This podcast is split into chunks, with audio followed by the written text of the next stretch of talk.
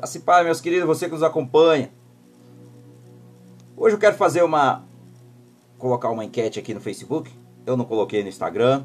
Você que nos acompanha também pelo YouTube, você que nos acompanha aqui pelos podcasts Spotify por todo o planeta. Que o Senhor abençoe a vida de todos os irmãos, de todos vocês que nos acompanham.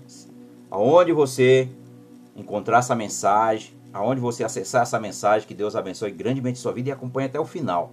Não esqueça de acompanhar até o final essa mensagem. Amém, queridos?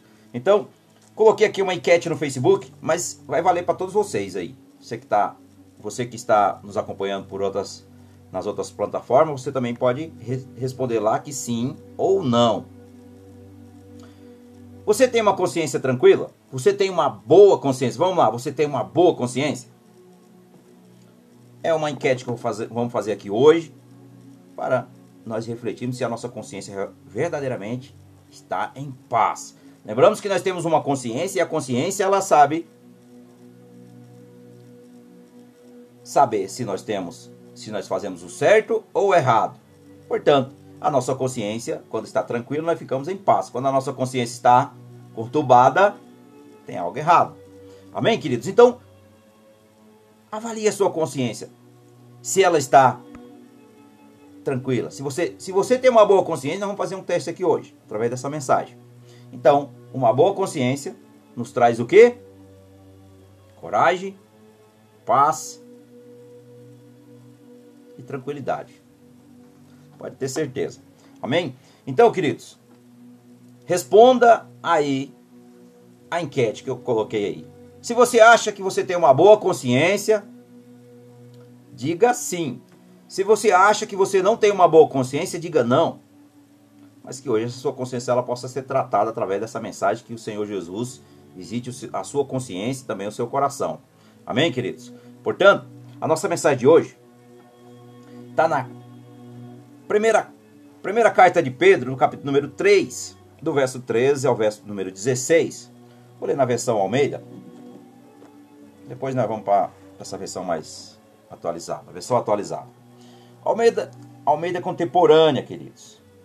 Essa versão eu costumo sempre ler em duas versões para ficar melhor, porque muitas pessoas seguem normalmente Almeida e depois, enfim, é a palavra de Deus, queridos. Amém?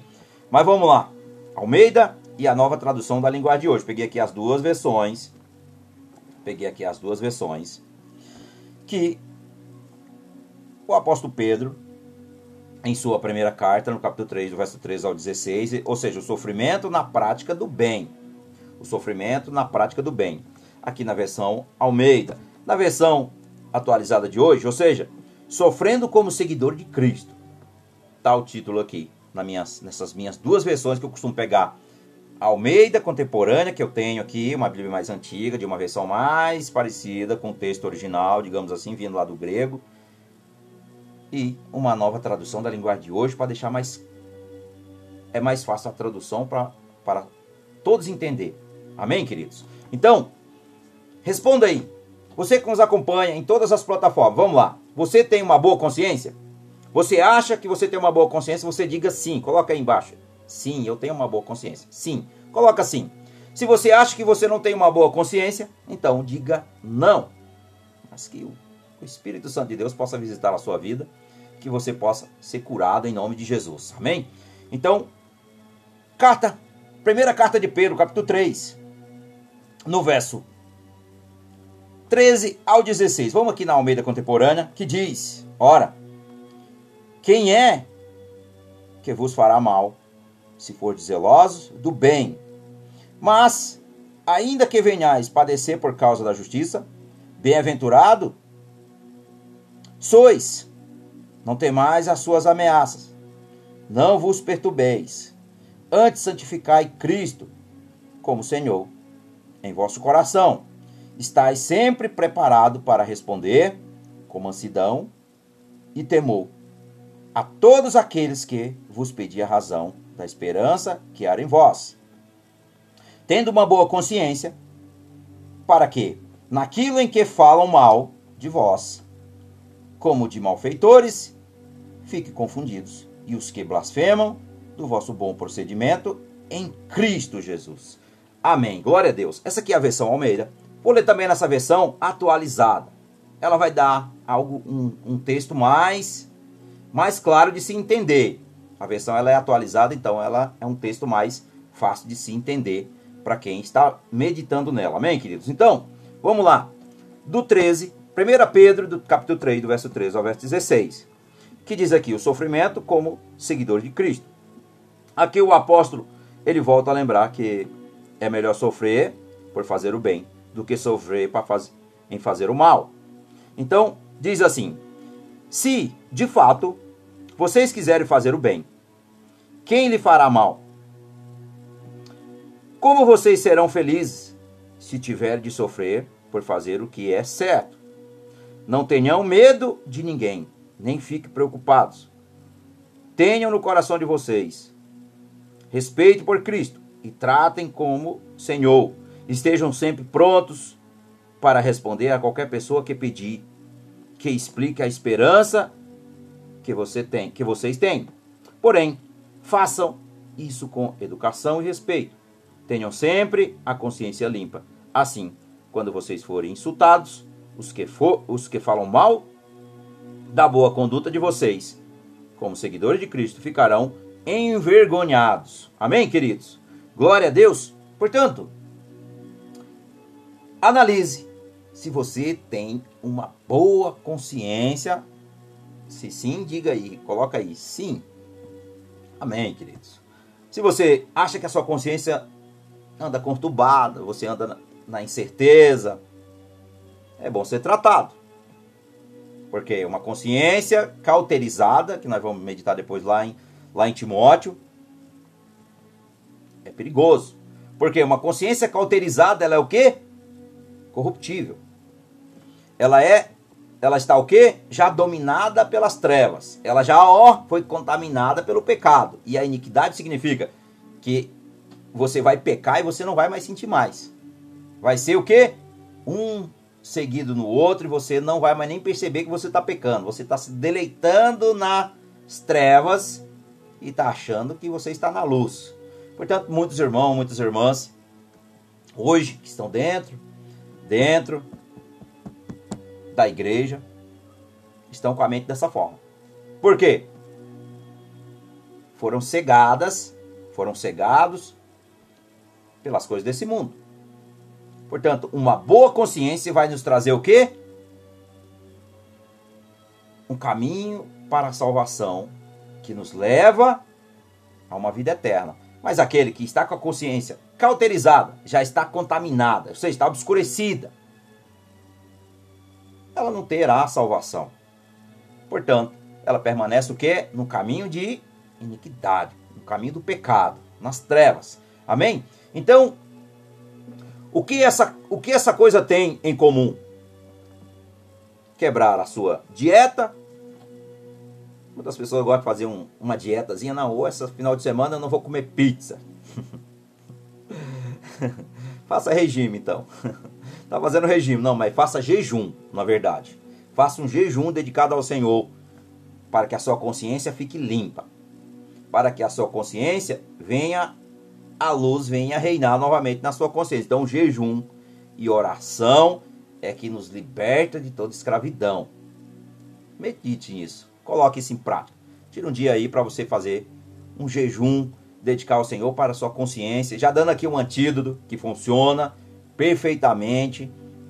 Funciona, queridos. Então, faça um jejum em vez de você fazer uma dieta. Faça um jejum. Ah, mas eu não consigo fazer 12 horas de jejum. Bem, tem três tipos de jejum. Posso fazer o jejum de Daniel.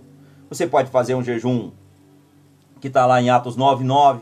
Você pode fazer o jejum ali de se abster do alimento e ficar só no líquido. E você pode fazer o jejum total. Um jejum total como? Jejum total você pode fazer sem nada, só oração meditação na palavra e comunhão com o Senhor. Então, ah, eu não consigo fazer 12 horas. Faça 6. Se você não consegue fazer 6, faça 2 horas. Portanto, você pode fazer um jejum falar: Senhor, eu, eu vou fazer um jejum para o Senhor, porque o Senhor sabe da minha necessidade e a minha consciência anda cauterizada, obscurecida. Então, cobiçar alguém, dizer uma mentira, fofocar sobre um amigo ou sobre alguém e procrastinar. Então, a sua consciência deve estar o quê? A sua consciência deve incomodá-lo quando você se envolve em uma dessas coisas. Em qualquer uma dessas aqui que eu falei. Em qualquer uma delas. Porque tem algo que precisa ser mudado. Tem algo que precisa ser tratado. E como é que eu trato isso? Levando a luz. Quem que é a luz? É Cristo. Levando aos pés da cruz, que lá Jesus ele vai tratar, ele vai sanar essa malignidade que está sobre a sua vida e você vai poder viver uma vida em comunhão com ele e também com os irmãos. Amém, queridos? Então, você precisa o quê? Levar diante de Cristo aquilo que não está certo.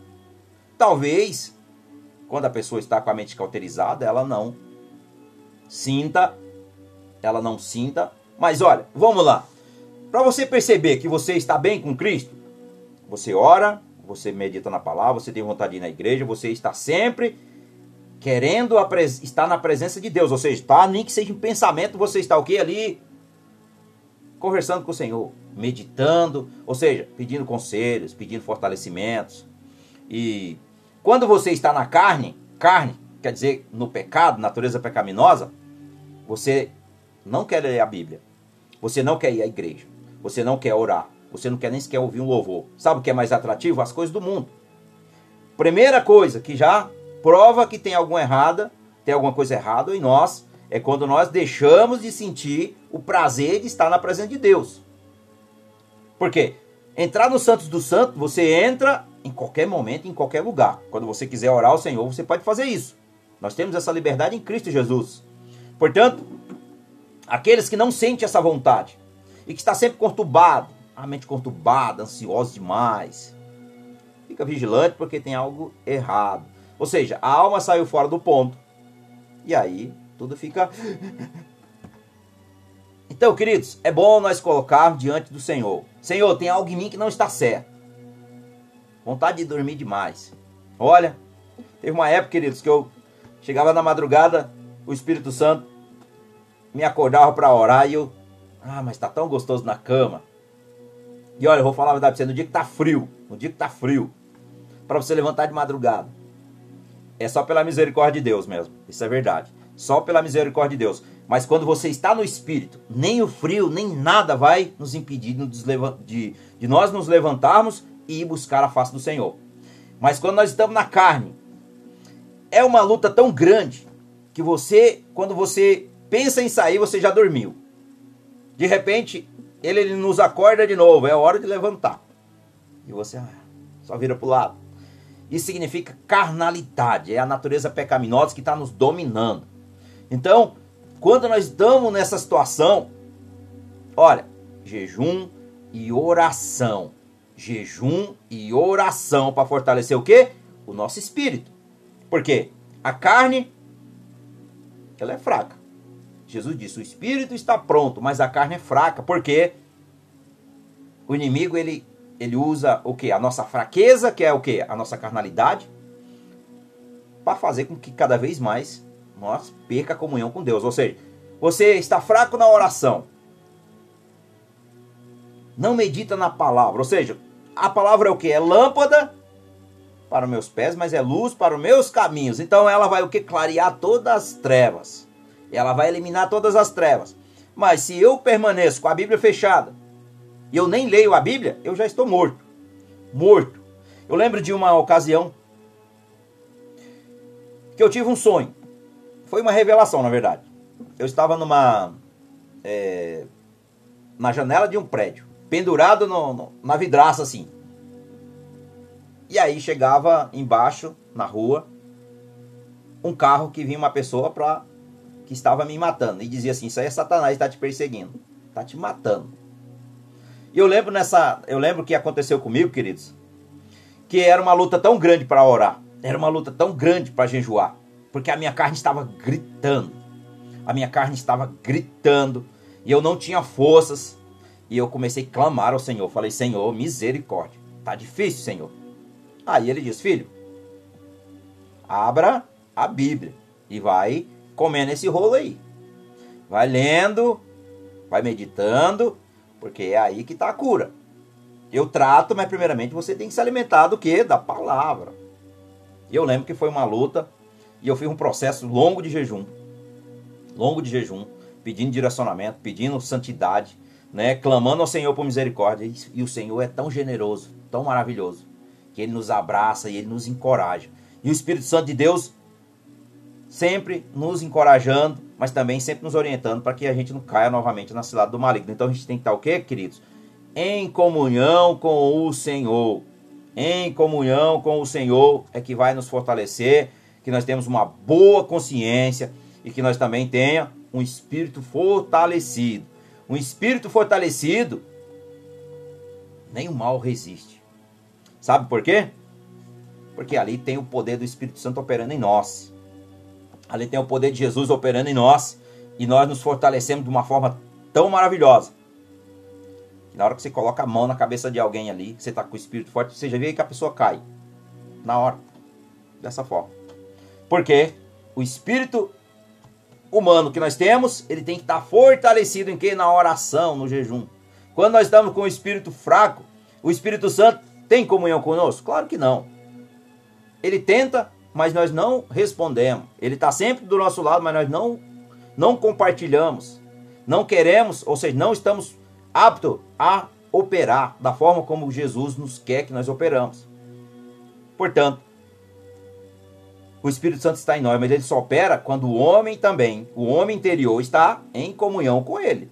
Se o homem interior não estiver em comunhão com o Espírito Santo, não vai acontecer nada. Você pode ter conhecimento da palavra, você pode fazer o que você quiser é só apenas o homem. O homem não pode fazer nada sem Cristo, como está lá em João 15, na videira. Então nós temos que estar ligado na videira. Ele diz claramente: se você não estiver ligado em mim, nada podereis fazer. E é assim que acontece. Amém, meus amados? Então a consciência, para nós termos uma consciência, uma consciência boa. Para nós termos uma consciência boa. Olha, a, a definição a sua consciência é a sua capacidade moral de permitir distinguir entre o que é certo e o errado. Então, isso aqui é a definição de sua consciência. Nós conseguimos distinguir o que é certo e o que é errado. O que é certo e o que é errado. Então, vamos falar aqui um pouquinho, vamos passear pela Bíblia, porque são vários versículos que falam a respeito da boa consciência. Paulo aqui nos exorta aqui em diversas das suas cartas falando sobre esse tema. Então, há sete palavras diferentes associadas com a consciência nas escrituras. Então, assim, uma boa consciência. Vamos para Atos, Atos dos Apóstolos, capítulo 23, no verso número 1. Atos dos Apóstolos, capítulo 23, verso de número 1. Paulo diz: Então Paulo olhou firmemente para os membros do conselho e disse: Meus irmãos, tenho vivido até hoje com a consciência limpa diante de Deus. Então Paulo aqui ele declara, ou seja, apesar de Paulo ter sido um assassino, Deus purificou a sua consciência. Deus o purificou a sua consciência.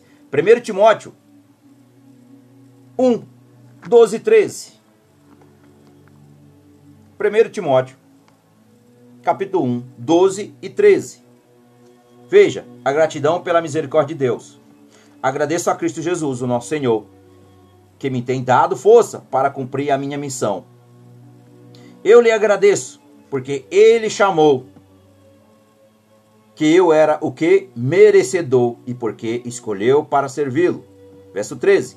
Ele fez isso apesar de eu ter tido blasfema, blasfêmias contra ele e no passado, e no passado de o ter perseguido e insultado. Mas Deus teve misericórdia de mim, pois eu não tinha fé e por isso não sabia o que estava fazendo.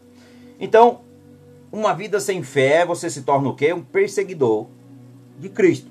Porque Paulo aqui está falando, eu perseguia a igreja, mas quando você persegue a igreja, você persegue não é a igreja, é Cristo. Você não está perseguindo a mim, você está perseguindo Jesus. Portanto, Paulo aqui ele teve essa consciência de entender que ele fazia porque ele sabia que ele não tinha fé. Ele vivia o quê? Na carne, na carnalidade. Portanto, ele não tinha antes uma boa consciência, porque ele vivia, ele não tinha fé. Então tem tudo a ver com a fé. Também tem a ver com a nossa fé. E outra coisa também, uma consciência pura. Atos 24. Atos 24. Vou pegar aqui Atos 24, 14 ao 16. Olha, ele diz assim: Carta de Lucas. Porém, uma coisa confesso ao Senhor: eu sigo o caminho que os judeus dizem ser falso, mas é desse modo que sirvo ao Deus dos nossos antepassados. Creio em tudo o que está escrito na lei de Moisés e nos livros dos profetas. Verso 15: Eu e os meus acusadores temos esta mesma esperança em Deus. Todos vão ressuscitar, tanto os bons como os maus. Verso 16: Por isso faço tudo para sempre ter a consciência limpa diante de Deus e das pessoas. Então, meus queridos, consciência pura, uma consciência limpa diante dos homens e diante de Deus. E também é uma consciência limpa, que está aqui também em 1 Timóteo, no capítulo 1, no verso 12 ao verso 13. 1 Timóteo, capítulo 1, verso 12 e verso 13. Ele diz: Agradeço a Cristo Jesus, o nosso Senhor, que me tem dado força em cumprir a minha missão, que eu lhe agradeço porque ele achou que eu era o que merecedor, porque me escolheu para servi-lo. Fazer isso, apesar de ter dito blasfêmia contra ele no passado e de ter misericórdia de mim, pois eu não tinha fé. Então, nós vemos que uma consciência limpa, alguém com a consciência limpa, não compromete as suas convicções. Ele não compromete as suas convicções. Qual é a, convic a convicção que nós devemos ter? A convicção que nós devemos ter é que Cristo Jesus é Senhor e Ele é Salvador. Nós temos que ter a convicção que Cristo é o caminho. Nós temos que ter a convicção que Cristo é o único, é o único caminho. Porque muitas, muitas vezes as pessoas dizem assim: ah, eu. Acha, muitas vezes as pessoas acham que Jesus é vários caminhos. Jesus é um caminho. Ele diz: é estreito Portanto, todo aquele que realmente quer ser meu seguidor, todo aquele que quer ser meu discípulo, todo aquele que quer ser salvo, tome a sua cruz. Tome a sua cruz e siga-me. O que ele está dizendo? Eu não vou te dar uma cruz maior do que você possa carregar. Mas se você não carregar a sua cruz e confiar em mim, você não vai me ser meu seguidor. Para você ser o meu seguidor, Jesus está dizendo, você tem que ter uma vida de arrependimento, uma, uma vida de renúncia e uma vida em santidade e uma vida agradável a Ele, agradável a Deus, ou seja, em comunhão com Ele. Portanto, a minha consciência tem que estar o quê? Na luz. A minha consciência tem que estar sempre na luz para quê? Para que o Evangelho resplandeça sobre ela e que ela possa dar frutos. Portanto, uma mente cauterizada uma mente cauterizada, ela vai seguindo cada vez mais para as trevas, mais para as trevas. E depois nós vamos ler um pouquinho mais aqui o que Paulo fala sobre isso também. Que depois vai seguir ensinamento de demônios, ensinamento de demônios. Portanto, queridos, tem que tomar muito cuidado, porque se a sua mente estiver obscurecida, é uma grande fortaleza para Satanás usar ele ao seu favor. Amém, amados? Então, Muitas pessoas tentam abafar sua consciência através de quê? Drogas, álcool e comportamento doentio. É assim que acontece. Ou seja, a fraca consciência. Vamos lá. Como está 1 Coríntios, no capítulo 8, quando Paulo fala sobre os alimentos. Quando Paulo fala do verso 4 ao verso 12, até o verso. Deixa eu pegar aqui.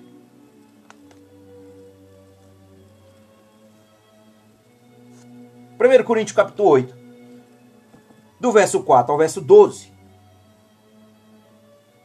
Aqui Paulo ele fala sobre o alimento. Então uma consciência fraca vai fazer o quê? Nós sabemos que só existe um Deus que é Pai e Senhor do nosso Senhor e Salvador Jesus Cristo de Nazaré. Como só existe também um mediador entre Deus e os homens, que é Cristo Jesus. Portanto, nós não devemos se contaminar. Mas Paulo também ele adverte o seguinte: se você tem conhecimento dessa verdade e você vai se alimentar de certas coisas, e aquele que não tem conhecimento dessa verdade, e ele se alimenta e ele e você induz o seu irmão a pecar, você também peca junto com ele. Então nós temos que ter cuidado, queridos. Temos que ter cuidado. Quando você analisar aqui do verso 4 ao verso 12 aqui, vamos meditar nesse texto aqui, do que Paulo revela, que a gente tem que tomar muito cuidado. Porque o que acontece? Você sabe que se você estiver comendo em algum templo pagão, vamos lá, um templo pagão oferecido aí, tem aqui as, é, na nossa cidade que está tendo aqui agora as festas de. que fala que é festa junina, né? Junina está no meio de junho. Então, o que acontece? Tem aí as festas pagãs nos templos religiosos aí, que são oferecidos. Aí você vai num templo desse. Vamos lá, supondo que você vai num templo desse. E de repente você vê um irmão seu lá. E o seu irmão vê você lá comendo aquele alimento, né? E aí o, o seu irmão que tem a consciência fraca vê você que tem a consciência fortalecida, vê você comendo. E aí ele come. Você sabe que aquilo não vai te fazer mal. Estou dizendo só isso, que você não deve ir nem nesse lugar.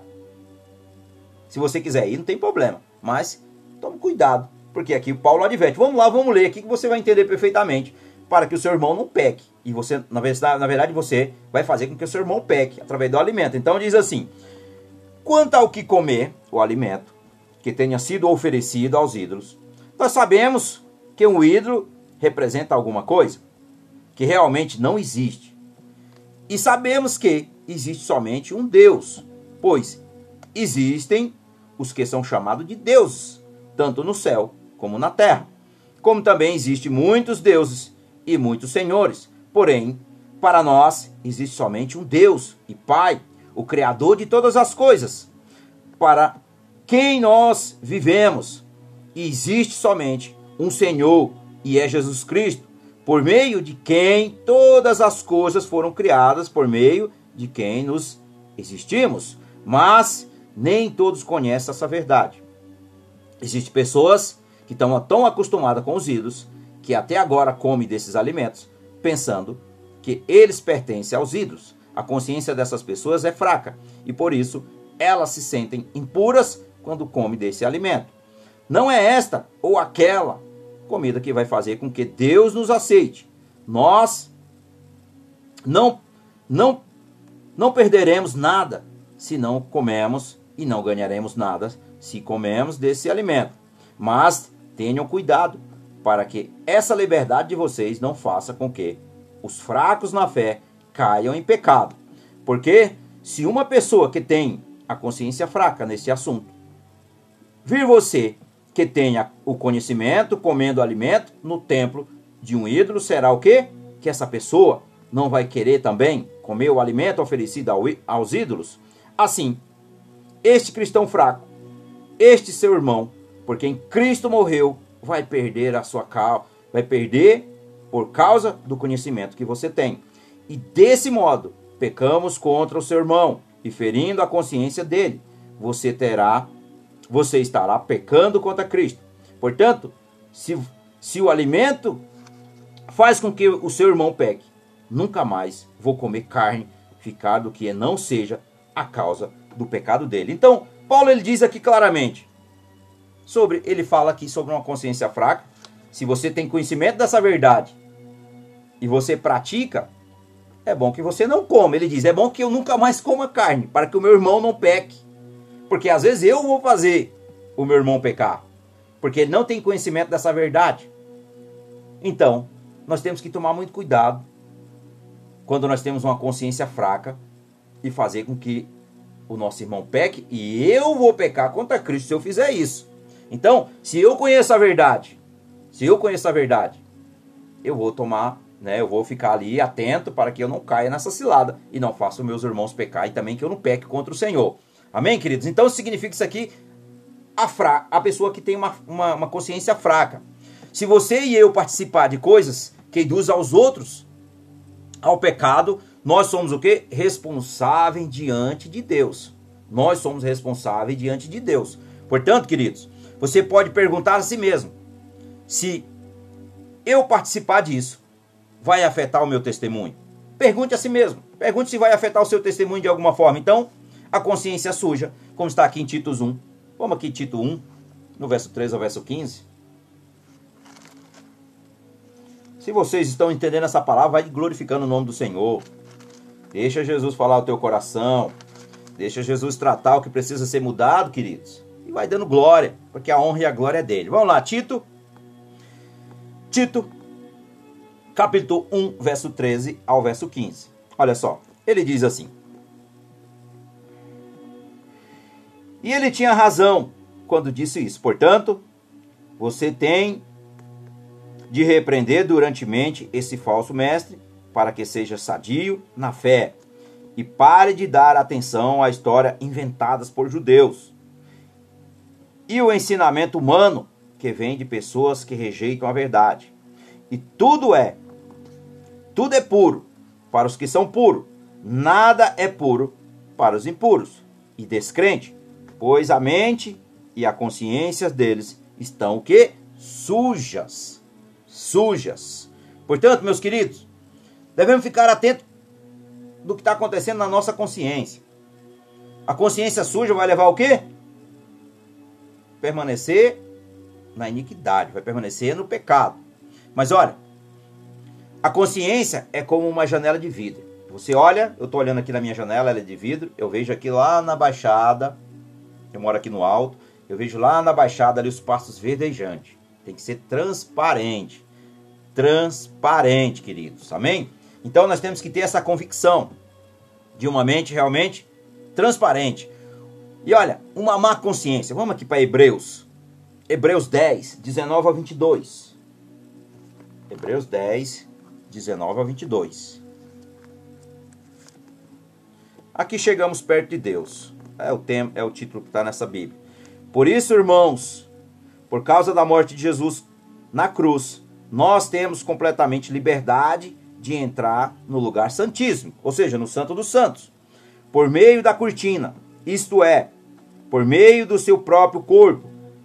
Ele nos abriu um caminho novo e vivo. E vivo. Verso 21. Nós temos um grande sacerdote para dirigir a casa de Deus. Verso 22. Portanto, chegamos perto de Deus com um coração sincero, uma fé firme, com a consciência limpa das culpas e com o corpo lavado com água pura. Aleluia, Senhor. Veja como é bem claro, é bem claro. Quem nos purifica de toda a imundície, quem nos libertou de todo o pecado, quem nos dá a vida, quem nos transforma, é Jesus. Portanto, queridos, todas as coisas foi feita por meio dele, para ele então, é através de Jesus que nós temos o quê? Uma boa consciência. A má consciência vai nos afastar. Mas se você viver verdadeiramente os propósitos de Deus, os ensinamentos da Bíblia, você vai ser um cristão edificado e fortalecido sobre a rocha. Sobre a rocha que é Cristo. Então esteja na fenda da rocha, entrelaçado no Senhor, para que você não venha viver uma vida com uma consciência cauterizada. Então, olha aqui. Estou falando de consciência cauterizada. Vamos aqui pegar 1 Timóteo, no capítulo 4, no verso 1 e no verso 2. Olha o que, que o apóstolo Paulo diz a Timóteo. 1 Timóteo, capítulo 4.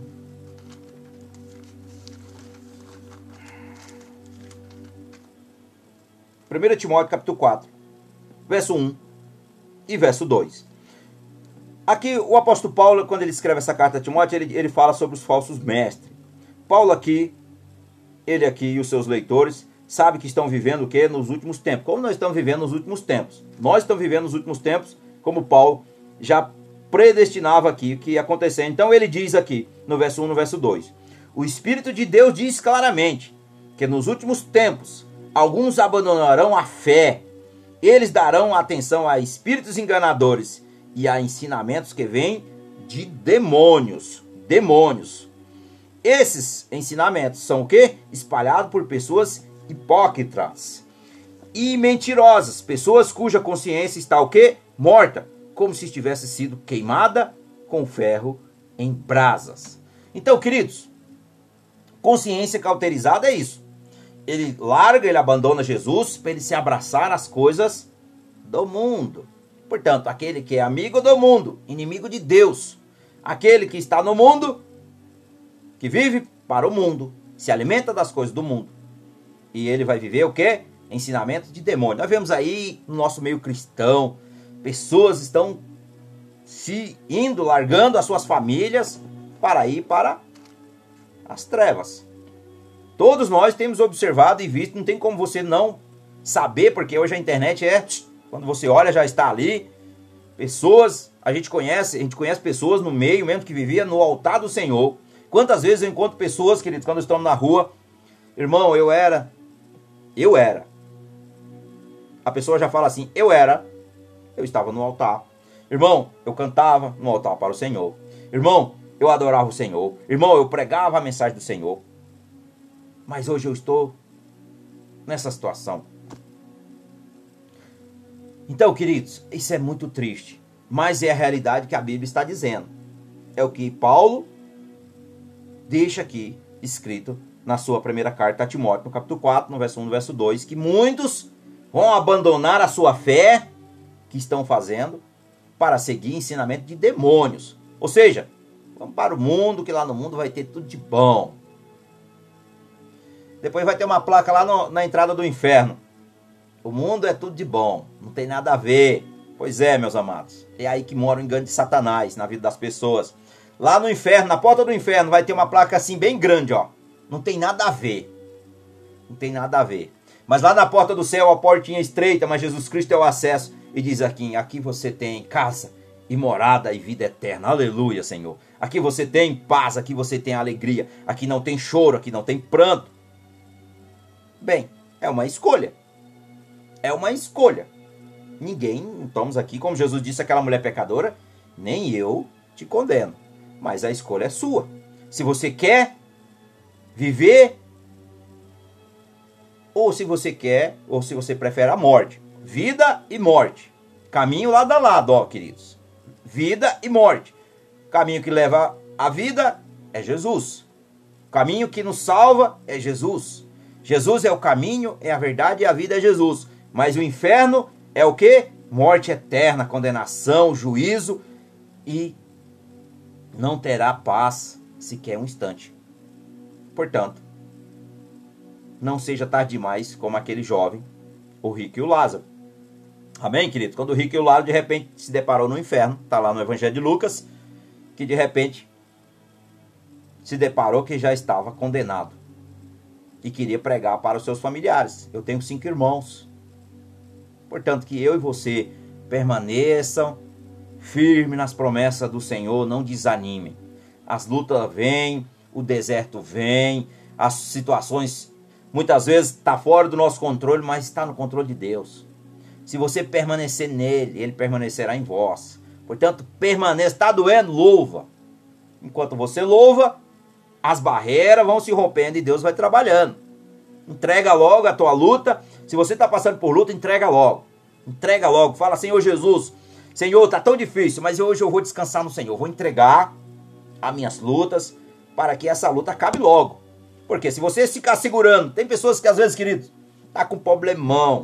Mas olha, ela se agarra ao problema e ela esquece da solução. Quem é a solução? Jesus. Senhor, eu coloco hoje o meu problema diante do Senhor.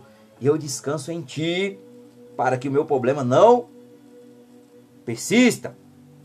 Porque a partir do momento que você entregou a Jesus, você faz o que? Você confia e aí você descansa. Você fala, agora eu vou ficar como servo, porque antes nós estamos querendo ser Deus, eu vou resolver.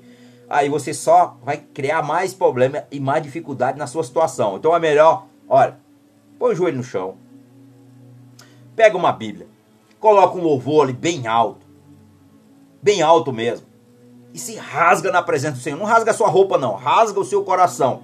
Fala, Senhor, eu estou cansado de lutar. A situação eu não tenho controle da situação.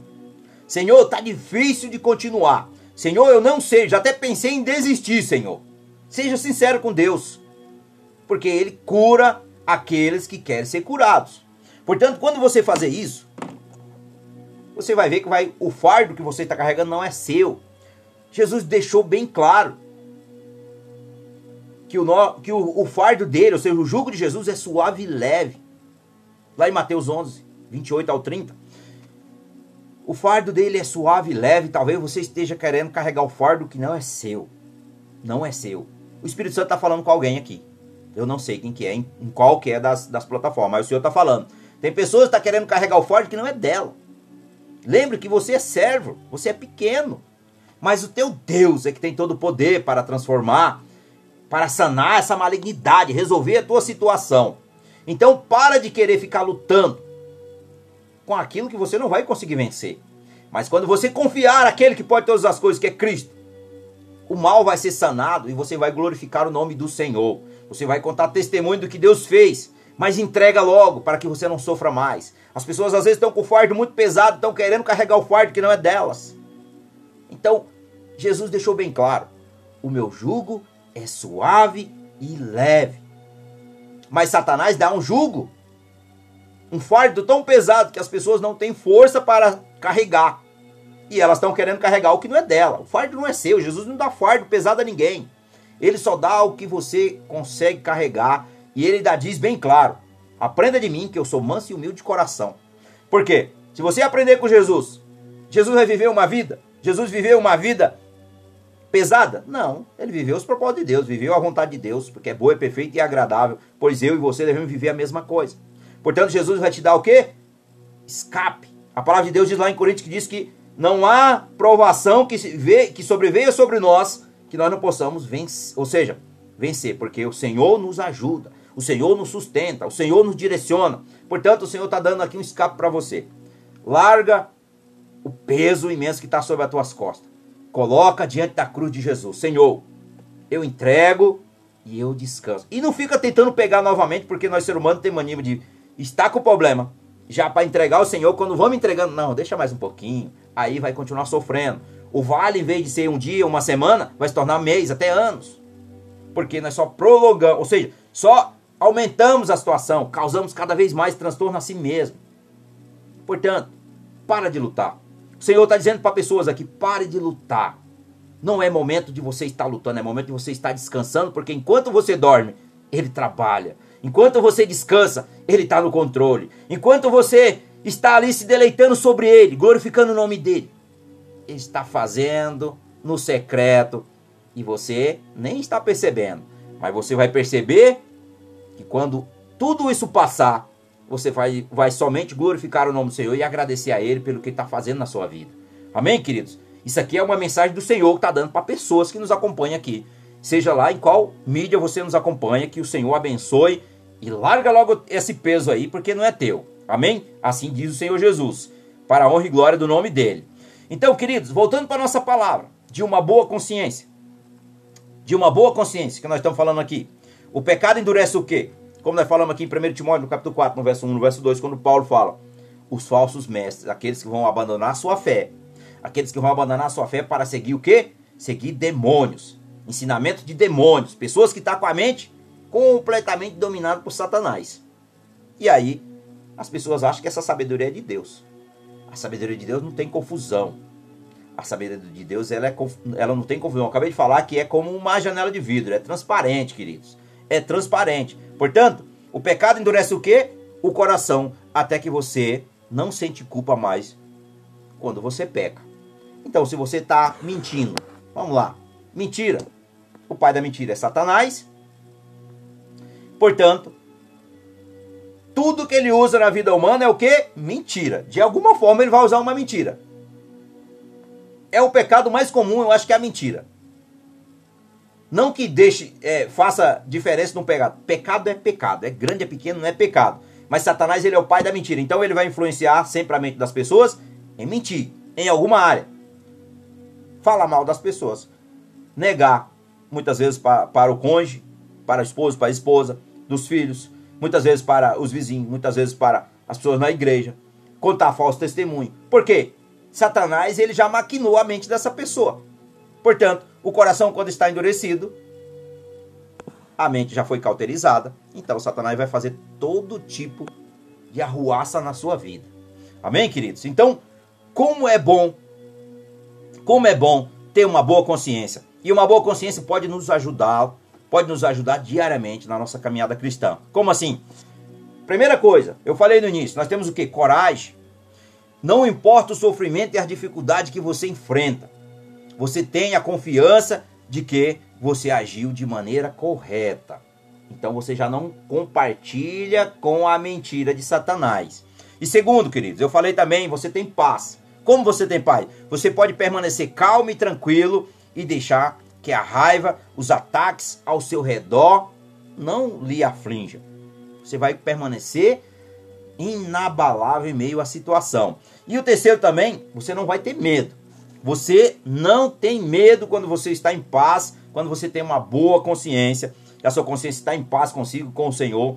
Você não tem medo. Por quê? Você agiu corretamente, você tem o Pai ao seu lado, e se você tem o Senhor do seu lado, você está à sombra das suas asas. Você está debaixo da mão poderosa do Criador dos céus e da terra, aquele que pode todas as coisas, Senhor dos exércitos de anjo. Portanto, o nosso general é quem? É Cristo. Se general é Cristo, quem será contra nós, como está lá? Se Deus é por nós, quem será contra nós? Portanto, meus amados, confie no Senhor e entenda que uma boa consciência vai nos trazer coragem, vai nos trazer paz e vai também não vai, nós vamos permanecer sem nenhum tipo de medo, nós vamos permanecer inabalável no Senhor, que é a nossa rocha eterna. Amém? E também o que você deve fazer para ser capaz de confiar na sua consciência. O que eu devo fazer? Primeiro, confiar em Cristo Jesus. Primeira coisa que eu devo fazer na minha vida é confiar em Cristo Jesus. Jesus é o meu Senhor e Jesus é o meu Salvador.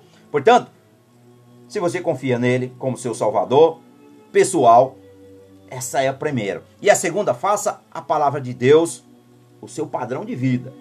A palavra de Deus o seu padrão de vida. Tenha intimidade com esse livro aqui gigante, ó. 66 livros. Bíblia Sagrada, 66 livros. Se alimente. Água purificadora. Água que transforma. Água que liberta. Água que restaura.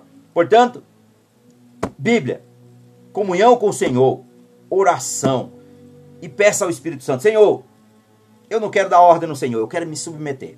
Submissão ao Espírito Santo, submissão ao Senhor Jesus, submissão à Sua palavra. A maioria dos cristãos pecam e erram porque eles não se submetem nem à palavra de Deus. Eles nem se submetem ao Espírito Santo e eles nem se submetem ao Todo-Poderoso. Portanto, você tem que se submeter.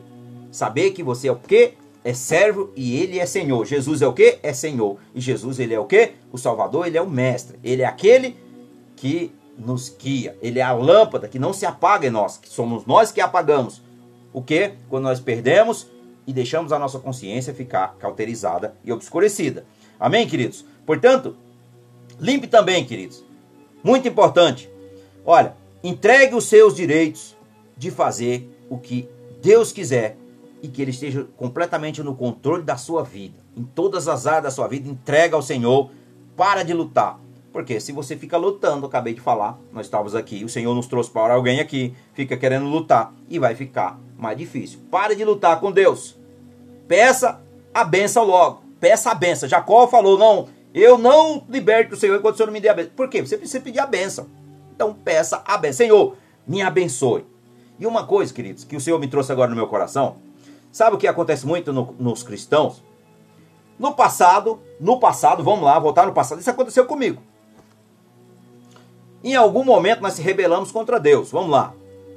Eu lembro muito bem que quando eu era garoto ainda, uma vez eu me rebelei contra Deus e eu falei, o Senhor não existe. Isso aí, sabe assim, tipo, blasfemei mesmo, fiz coisas terríveis. Mas eu era o quê? Ignorante, eu não tinha fé.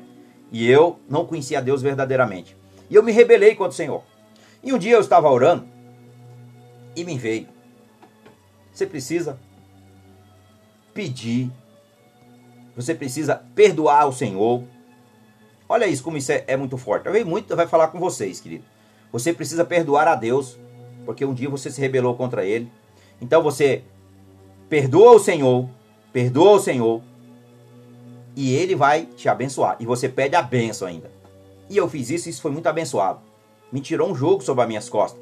Porque um dia eu tinha me rebelado contra o Senhor. Um dia eu tinha me rebelado contra o Senhor.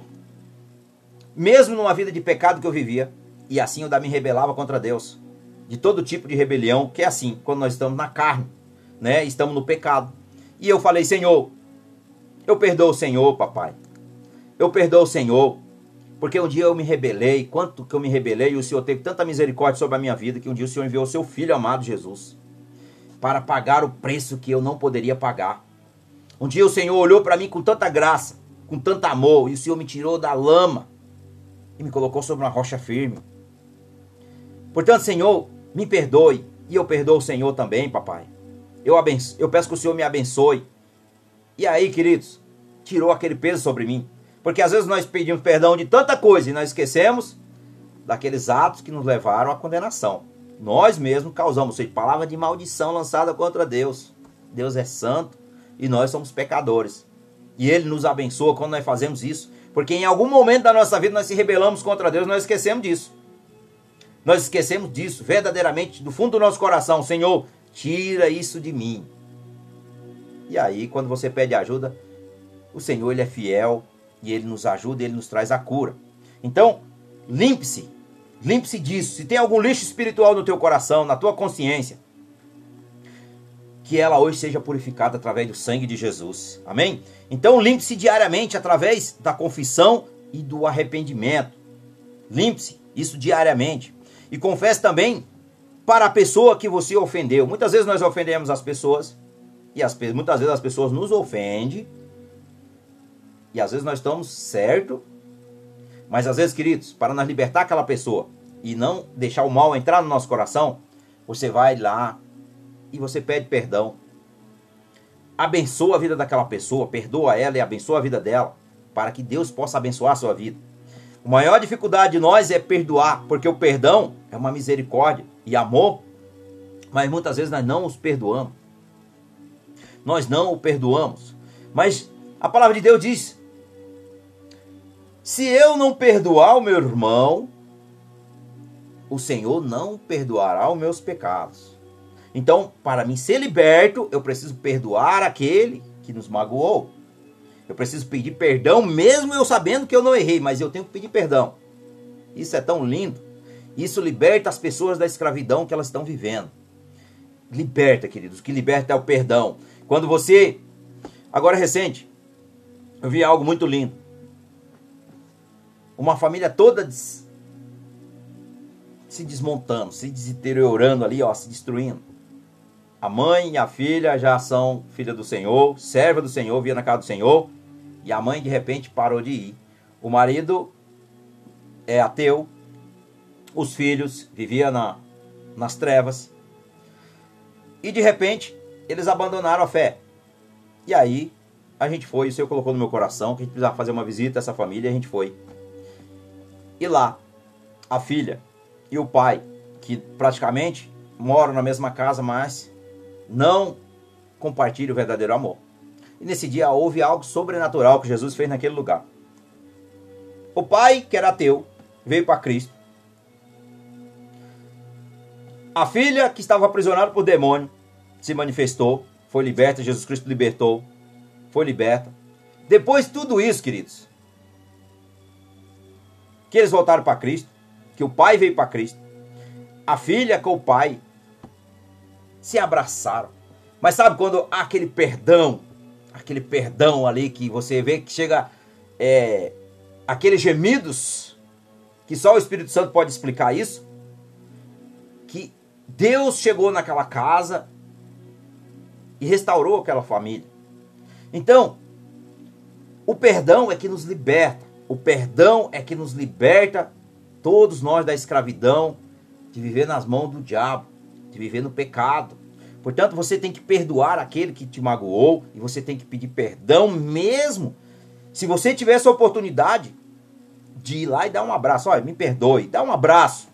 Dá um abraço, falar assim, olha, que Deus te abençoe. Abençoe a vida dela, você vai ver que você vai libertar a si mesmo e você vai libertar a quem é a outra pessoa que está do outro lado. Então faça isso. Faça isso se você tem essa oportunidade. Confesse diante do Senhor que você errou, mas que você abençoa a vida dessa pessoa. Ore pelos que os perseguem, ore pelos vossos inimigos e perdoe aqueles que nos perseguem. Então, quando você faz isso, o perdão nos liberta. O perdão nos restaura e o perdão nos dá o quê? Direito de nos tornarmos filhos de Deus. Direito de nos tornarmos, chegar diante do Senhor com a face limpa, com a consciência tranquila. Portanto, isso é muito importante na vida de todo ser humano. Ah, mas eu não sou cristão. Pois é, queridos. Até aqueles que são incrédulos um dia vão precisar de Jesus e talvez Jesus não esteja aqui mais. Jesus não esteja mais aqui para salvar a sua alma. Portanto, que você possa abrir o seu coração para Ele, convidar Ele para ser o seu Senhor, convidar Ele para ser o seu Salvador, convidar Ele para te defender no dia do juízo. É melhor que você faça isso quanto antes e permaneça nele até o fim, em nome do Senhor Jesus, para a glória dele. Amém? Então, você precisa reconhecer o seu pecado, mesmo se a outra pessoa que esteja totalmente errada. A pessoa te feriu e muitas vezes o orgulho nos impede de fazer esse, tomar essa decisão. Porque o orgulho faz o quê? Eu não fiz nada. Aí na hora que você diz, não, eu vou perdoar essa pessoa, aí Satanás vai lançar na tua mente o medo, te congela. Você fica estagnado. Eu não. Então é isso que o mal faz. Ele é invisível, as pessoas não veem, principalmente quando estão mortas espiritualmente, porque quando você vem para Cristo e você verdadeiramente, o teu espírito saiu de um homem caído e está erguido, Jesus, ou seja, te levanta, você vai perceber que é a armadilha do mal. Mas enquanto você permanecer na carne, a Bíblia diz que nós estamos o quê? Cegados e quem está cegado não sabe aonde ir. Então é um cego. As pessoas não têm mania de falar assim: ah, vou pedir conselho para tal pessoa. Às vezes você vai pedir conselho para um tá mais cego do que você. Cego com cego, vai aonde? Então, temos que estar o quê? Pedir sabedoria a Deus, pedir uma consciência tranquila, mas também nós devemos renunciar tudo aquilo que nos impede de avançar. Então, se você precisar reconhecer o seu pecado, mesmo se a outra pessoa, mesmo se a outra pessoa totalmente foi errada contra você, chega lá e fala: Não, eu te perdoo, eu te abençoo. Se você tiver essa oportunidade, faça isso. Se não, perdoe daí da sua casa, da onde você estiver. Ora ao Senhor, mas se você tiver a oportunidade de falar: Olha, me perdoa, eu errei, eu estava errado, me desculpa, me perdoe. Isso quer dizer que você é humilde, que você tem um coração contrito e quebrantado, disposto a obedecer a quem? Ao Espírito Santo. Portanto, quando você faz isso, você se liberta e você liberta a outra pessoa também. E isso vai ser muito lindo. Você vai ver a transformação que Deus vai fazer na sua vida. Amém, queridos? Então, Deus quer que você tenha o quê? Uma consciência limpa. Entenda. Consciência limpa, sem mancha, sem culpa, santa para que você possa viver com paz e confiança. Com uma boa consciência, você pode ter também um testemunho impressionante e ser um testemunho eficaz, impactando a vida de pessoas para Jesus. É isso que você deve fazer. Quando você vive isso com uma consciência tranquila. Hoje você pode ver, fazer, ou seja, pode estar acontecendo qualquer coisa. Se você se libertou dessa escravidão, você vai viver tranquilamente, sem culpa, sem mácula, como nós acabamos de meditar, que sem mancha, sem, sem nenhum tipo de culpa. E você vai viver tranquilamente. Porque uma mente, uma mente conturbada, uma consciência conturbada, Satanás trabalha fortemente para que você permaneça lá, caído, na lama. Mas Jesus veio para nos dar a vida. Somente Ele nos liberta de toda escravidão. Amém, queridos? Portanto, coloque em prática. Coloque em prática. Por quê? Se você deixar para amanhã, as pessoas têm mania de falar: olha, hoje eu não estou pronto para fazer isso. Ore a Deus.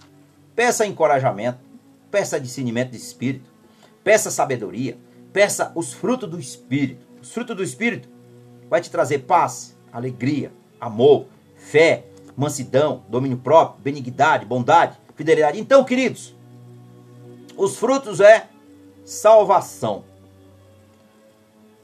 Portanto, se posicione e coloque diante do Senhor. Amém? Então, para nós terminarmos essa mensagem, você que nos acompanha desde o início, em Romanos 10, no verso 9 e no verso 10 diz: Você que ainda não é cristão, você nunca entregou a tua vida a Jesus, você nem sabe o que significa isso. Vamos lá. Aqui em Romanos 10, no verso 9 diz: Se você disser com a sua boca, Jesus é Senhor, você crê nessa verdade? Diga amém. Então, e no seu coração